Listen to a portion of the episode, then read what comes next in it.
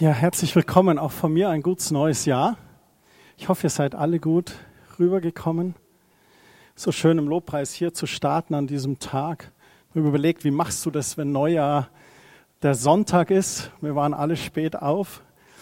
Genau, aber 17 Uhr Andacht dachten wir gut. Und wir haben es extra Andacht genannt. Das ist kein großer, langer Gottesdienst, aber trotzdem wollten wir mit euch gemeinsam auf die Jahreslosung schauen. Ich finde es so stark, ich spüre Gottes Gegenwart einfach sehr deutlich in diesem Raum hier. Alles ohne Weihnachtschor, ohne große Einspieler, ohne großes irgendwas. Einfach wir, sein Volk, Gottes Gegenwart und sein Wort. Und das ist genau das, wie wir uns das heute vorgestellt haben. Ein paar Gedanken zu der Jahreslosung. Du bist ein Gott, der mich sieht, aus 1. Mose 16, Vers 13. Das war die Magd Hagar und sie hat Gott diesen Namen gegeben. Wie kommt es zu dieser Aussage? Wie kam es dazu? Ihr seht schon 1. Mose 16, wir sind auf den ersten Seiten der Bibel. Sie erzählen von Menschen, die sich lieben und streiten, von tödlicher Eifersucht, komplizierten Familienverhältnissen, von Lug und Trug, von Scheitern und von Neuanfängen. Das ganz, ganze komplette äh, ist dort vertreten. Und diesen, mit diesen Menschen schreibt Gott aber Geschichte. Mit ganz normalen Menschen wie du und ich. Mit Menschen, die glauben einerseits und Menschen, die auch zweifeln. Mit Menschen, die sich an seine Verheißungen klammern, auch wenn sie lange auf ihre Erfüllung warten müssen. Und wir haben hier zu Beginn Abraham und Sarai, der Name später geändert wird. Zu Beginn heißen sie Abraham und Sarai. Und ihre Geschichte beginnt mit dem ganz verhängnisvollen Satz im 1. Mose 11, da heißt es, aber Sari war unfruchtbar und hat keine Kinder bekommen. Was für eine Tragik. Das muss ein riesiger Schmerz sein. Wie ein in Stein gemeißelter Satz ist das. Wie so ein Glaubenssatz, der über ihr steht. Ja, aber Sari, du bist unfruchtbar. Ah, du bist die, die keine Kinder kriegt. Die beiden stammen aus Ur in Mesopotamien, das ist das heutige Irak. Und auf Gottes Zusage hin wagen sie aber den Aufbruch. In, in 1. Mose 12, da heißt es, der Herr sprach zu Abraham, geh aus deinem Vaterland und von deiner Verwandtschaft und aus deines Vaters Haus in ein Land, das ich dir zeigen will, und ich will dich zum großen Volk machen. Mit dieser Sarai, der Unfruchtbaren. Und ich will dich segnen, dir einen großen Namen machen, und du sollst ein Segen sein. Aber Sari war unfruchtbar und hatte kein Kind. Und das zieht sich so ein bisschen durch ihr Leben, durch die ganzen Jahre, die sie anfangs mit Abraham geht. So ist einerseits Gottes Verheißung, die er sagt, und Abraham folgt Gott, er zieht los und nimmt Sari mit. Und Gottes großes Versprechen, ich werde euch das Land Kanaan geben und ihr werdet ein großes Volk werden. Was passiert dann weiter? Beide werden älter, sind recht abenteuerlich unterwegs, aber das ist für einen anderen Sonntag und wohnen dann als Fremdlinge im verheißenen Land. Nun die Frage, wird Gott zu seinem Wort stehen oder haben sie vergeblich gehofft? Was hat Gott zu dir gesprochen schon in deinem Leben? Welche Verheißung hast du vielleicht genommen und hast dich draufgestellt und hast geglaubt?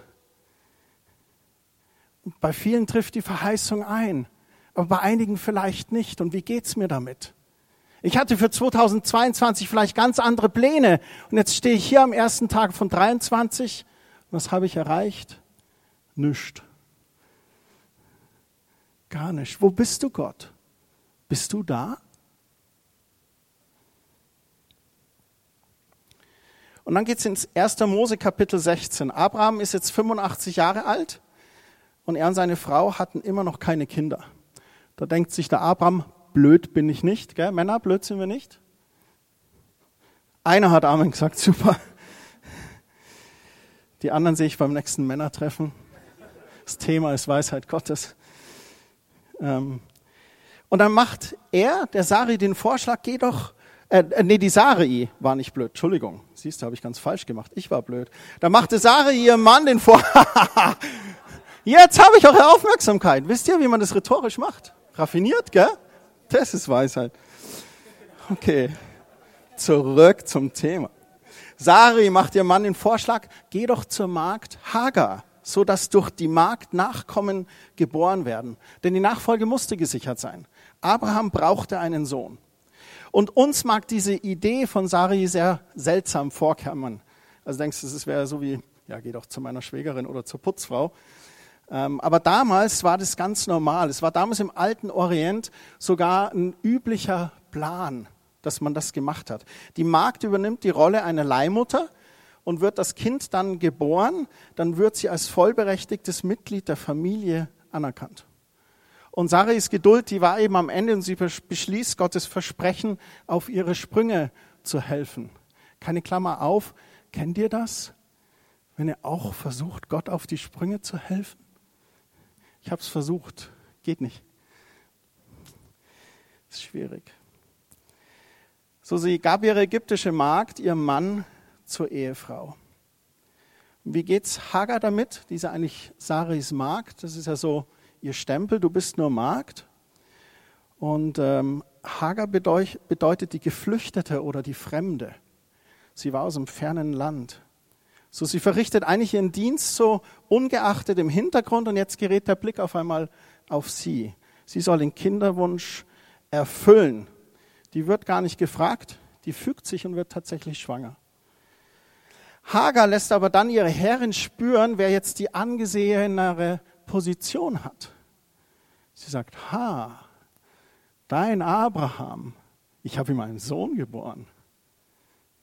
Soll ich jetzt noch die Teller waschen? Und es eskaliert zwischen den beiden. Wie reagiert Abraham? Offensichtlich erst, als Sari explodiert und sich über die Erniedrigung durch Hagar bei ihm beschwert. Das lesen wir im Vers 6 in Kapitel 16. Und dann sagt er zu ihr, dann tu doch du mit ihr, was gut ist in deinen Augen. Echt schwach. Männer, kommt die Frau und fragt um Rat. Mach doch, was gut ist in deinen Augen. Das menschliche Auge sieht aber nicht immer klar und ist oft getrübt. Das ist ein schwieriger Rat. Mach doch was Gutes in deinen Augen. Ich weiß, wir sagen das oft. Ja, was denkst du denn ist das Beste? Aber nicht sollten wir sagen, wenn du nicht weißt, was du tun sollst, dann frag doch den Herrn. Such Gott. Was sagt sein Wort? Was sagt vielleicht ein geistlicher Ratgeber? Weil das menschliche Auge nicht immer klar sieht und getrübt ist, treffen wir manchmal falsche Entscheidungen. Wir sündigen, wir verpassen Gottes Wege. Die Sarai, die demütigt die Hagar und sie flieht in die Wüste. Und dort begegnet ihr der Engel des Herrn, heißt es. Und diese Bezeichnung in der Bibel, Engel des Herrn, das bezeichnet oft eine Gotteserscheinung. Das ist mir wichtig zu sagen. Man sagt auch eine Theophanie, es ist nicht nur, dass ein Engel kommt, sondern Engel des Herrn bezeichnet oft, dass Gott selbst in irgendeiner Form sich zeigt. Und dann gibt es einen Dialog, und da werden wir jetzt ein paar Verse zusammen lesen, und zwar in 1. Mose 16 ab Vers 8. Er sprach zu ihr, Hagar, du Magd der Sari, wo kommst du her und wo willst du hin? Finde ich immer so interessant, als ob er das nicht wüsste. Ne? aber Gott möchte von uns hören, er möchte im Dialog mit uns sein. Sie sprach, ich bin von meiner Herrin Sarai geflohen. Und der Engel des Herrn sprach zu ihr, kehr wieder zurück zu deiner Herrin und demütige dich unter ihre Hand. Und der Engel des Herrn sprach zu ihr, siehe, ich will deinen Samen so mehren, dass er vor großer Menge unzählbar sein soll. Weiter sprach der Engel des Herrn zu ihr, siehe, du bist schwanger und wirst einen Sohn gebären, dem sollst du den Namen Ismael geben, weil der Herr dein Jammern erhört hat. Das bedeutet, Gott hört. Der Herr hört. Er wird ein wilder Mensch sein, seine Hand gegen jedermann und jedermanns Hand gegen ihn. Und er wird allen seinen Brüdern trotzig gegenüberstehen. Keine schöne Prophetie hier eigentlich. Und sie nannte den Namen des Herrn, der mit ihr redete, aber du bist der Gott, der mich sieht. Auch Elroy, Elroy, der Gott, der mich sieht. Indem sie sprach, habe ich hier nicht dem nachgesehen, der mich sieht. Ich möchte auch euer Augenmerk auf drei Aussagen hier kurz geben. Das eine ist, er sagt ihr, kehre zurück und demütige dich. Ich glaube, wäre ich an ihrer Stelle gewesen, ist es mega herausfordernd. Oft werden wir schlecht behandelt und wollen davonrennen. Oder rennen aus irgendwelchen anderen Gründen davon. Vielleicht rennen wir vor Gottes Reden davon. Vielleicht rennen wir vor unserer Berufung davon. Vielleicht rennen wir vor irgendeiner Sache davon, die wir schon längst hätten tun sollen. Und Gott spricht hier zu Hagar, geh zurück, ordne dich unter und nimm deine Position wieder ein. Ich finde das mega herausfordernd. Ich will daraus auch keine Theologie machen, aber ich finde es sehr interessant. Ich habe zu oft Menschen in ihrer Berufung oder in ihrem Weg so wegrennen sehen, weil ein Mensch, der in Leitung war, sie falsch behandelt hat. Und es ist tragisch und es ist traurig und es ist nicht schön. Aber wir müssen aufpassen, dass wir nicht deswegen von Gott oder unserer Berufung wegrennen. Davon wegzurennen ist nicht die richtige Lösung. Renn nicht davon. Stell dich der Situation. Ein Wegrennen ist immer eine Form von Verdrängen. Wir denken, jetzt ist es gelöst. Siehst mich nicht, siehst mich nicht. Es löst die Situation leider nicht. So er fordert sie auf, kehrt zurück und demütige dich. Und dann das Zweite, der Herr hat dein Jammern erhört. Oh, wie befreiend. Das Erste ist, Gott hört dich und er, er hört dich und er hört sogar dein Jammern. Du darfst jammern bei Gott. Du darfst Gott klagen. Ihr kennt die Psalmen. Der Großteil der Psalmen sind Klagen an Gott. Warum hast du mich verlassen? Wo bist du jetzt?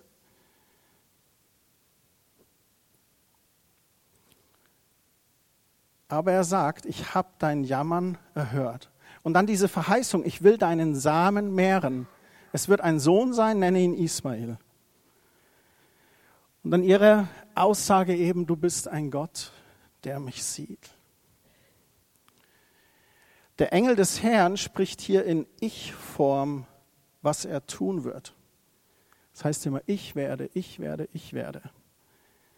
Ist auch ein Hinweis darauf, dass es hier wirklich um eine Gotteserscheinung gehen muss. Das heißt nicht, der Herr wird dir. Er sagt immer, ich werde. Und sie spricht ihn auch als Gott an. Sie sagt, du bist ein Gott, der mich sieht. Hagar erkennt was Wichtiges. Ich bin ihm nicht egal. Er sieht und hört mich und er greift ein. Die weiteren Kapitel zeigen uns schlussendlich, dass Hagar zurückkehrt und Ismael geboren wurde. Und jetzt spulen wir ganz schnell 14 Jahre vor. Abraham ist 99 Jahre alt und Gott schließt einen Bund mit ihm und Gott ändert seinen Namen von Abraham, das heißt erhabener Vater, in Abraham. Abraham heißt Vater vieler Völker. Und durch die Namensänderung verheißt er nochmal ganz deutlich, hey, viele Völker werden von dir hervorkommen, Nachkommen von dir hervorkommen. Und Sarai, die wird einen Namen auch bekommen, die heißt ab sofort Sarah. Das bedeutet Fürstin oder die Vornehme. Bei Sarai selbst, also dem vorherigen Namen, ist man sich unklar. Meine, manche meinen, Sarai bedeutet streitsüchtig, aber das ist nicht wirklich belegt. Ich gebe euch das einfach mal mit. Und Abraham verwundert das. Wie soll das geschehen? Die Frau ist doch alt und unfruchtbar. Abraham erbittet sich dann für Ismael den Segen Gottes. Und dieser wird ihm gewährt. Wenn du weiterliest, wirst du feststellen, dass zwölf Söhne aus Ismaels Schoß hervorgehen, genau wie es vorausgesagt wurde. Und Gott verheißt ihm aber auch einen Sohn mit Sarah, den er Isaak nennen soll. Und seinen Bund will Gott aber mit Isaak und seinen Namen fort, Nachkommen fortführen, nicht mit Ismael. Das ist einfach so die Geschichte. Und es geschieht folgendermaßen, dass er in Kapitel 18 Besuch kommt vom Herrn auch wieder. Drei Männer erscheinen ihm und verheißen ihm seinen Sohn Isaak und er wird dann prompt neun Monate später geboren.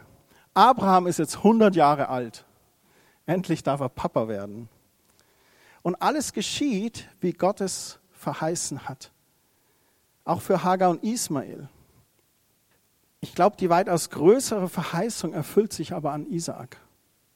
Isaak wird der Nachfolger Abrahams und nach Abrahams Tod segnet ihn Gott und führt seinen Bund mit Isaak fort. Und ich glaube, nicht nur Hagar darf sagen, du bist ein Gott, der mich sieht. Ich glaube, dasselbe gilt für Sarah. Ich glaube, dass Sarah auch irgendwann erkennt, ich bin ihm nicht egal. Er sieht und hört mich und er greift ein. Was nehmen wir daraus mit? Wir werden noch zwei Lieder heute singen zur Reflexion auf das, was ich gesagt habe und vielleicht auch als Ausdruck dessen, was in deinem Herzen gerade vorgeht. Was nehmen wir daraus mit?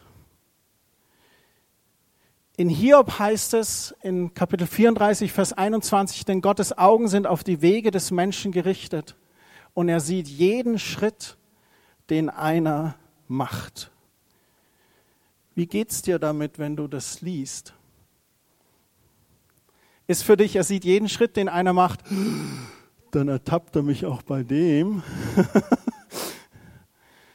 Oder ist für dich, Dank sei Gott, er sieht jeden Schritt, den ich mache. Er ist in guten Zeiten bei mir, aber auch in dunklen Zeiten, wenn ich verzweifelt bin. Wenn er jeden äh, Schritt sieht, den ich mache, dann sieht er auch, wenn ich sündige und selbst dann sieht er und schaut nicht weg. Und steht bei, steht zur Verfügung. Und wenn der Heilige Geist in mein Gewissen spricht, dann darf ich zurückkehren zu Gott. Denn er hat mich gesehen, aber er sieht mich mit seinen Augen der Liebe und Gnade. Und ich möchte dir das zurufen heute. Gott sieht dich. Und Gott gibt dir auch Rat. Vielleicht bist du gefrustet vom letzten Jahr. Vielleicht bist du sogar genervt. Vielleicht sitzt du vielleicht hier, oh, warum sitze ich eigentlich hier? Dann kannst du Gott um Rat fragen. Und Gott wird dir Rat geben. Und bist du bereit zu hören? Es kann gut sein, dass er sagt, hey, kehr zurück und demütige dich. Oder schneide das ab oder jetzt sei endlich mutig. Seit zehn Jahren sage ich dir schon, du sollst diesen Schritt tun. Jetzt mach's doch endlich. Was immer Gott bei dir herausfordert. Und vielleicht sitzt du heute Morgen auch hier drin und du sagst, Christian, ich bin so bereit, ich hocke auf der Stuhlkante. Wann kann ich endlich loslegen? Wann geht dieses Jahr endlich los? Was soll dieser Feiertag heute? Warum kann ich nicht loslegen?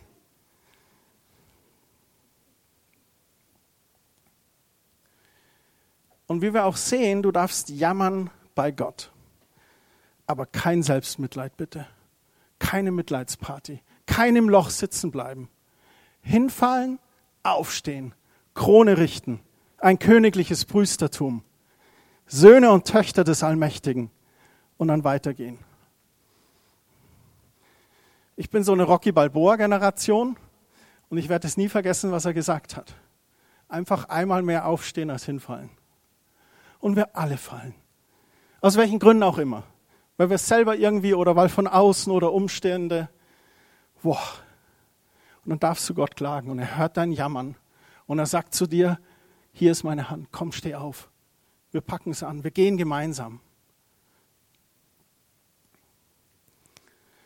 Unser Leben mit Jesus ist eine Jüngerschaft, ein Prozess mit Höhen und Tiefen.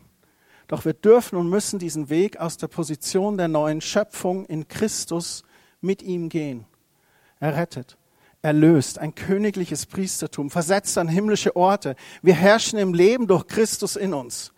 Wir dürfen jammern, aber dann nicht im Selbstmitleid und Gejammer zerfließen, sondern immer wieder auf Gottes Verheißung sehen und mit und durch die Kraft des Heiligen Geistes seine Verheißung in unserem Leben erfüllt sehen weil er ist ein Gott, der Wunder wirkt. A God of Miracles. Er hat es getan und er wird es wieder tun. Und so ging es Sarah und Hagar. Und mein Gebet ist, dass uns dies alles auch gelingt durch und mit der Kraft des Heiligen Geistes in unserem Leben. Hagar erkennt, ich bin ihm nicht egal, er sieht und hört mich und er greift ein. Gott sieht aus sich, er hört dich und größer ist der, der in dir ist, als der, der in der Welt ist. Und damit möchte ich nochmal in Lobpreis gehen. Und ich möchte euch echt herausfordern, euch auszustrecken zu Gott. Zu erkennen, dass er dich sieht. Und wenn da noch irgendeine alte Last oder ein Frust oder ein Schmerz vom letzten Jahr ist, heute Abend ist der Moment, das ans Kreuz zu legen. Und auch ganz ehrlich gesagt, wenn du gerade irgendwo in Sünde lebst und du weißt es, leg es auch ans Kreuz. Er befreit. Er löst auch von jeder Fessel, von jeder Sucht, von jeder Abhängigkeit. Er ist ein Gott, der Wunder tut. Amen.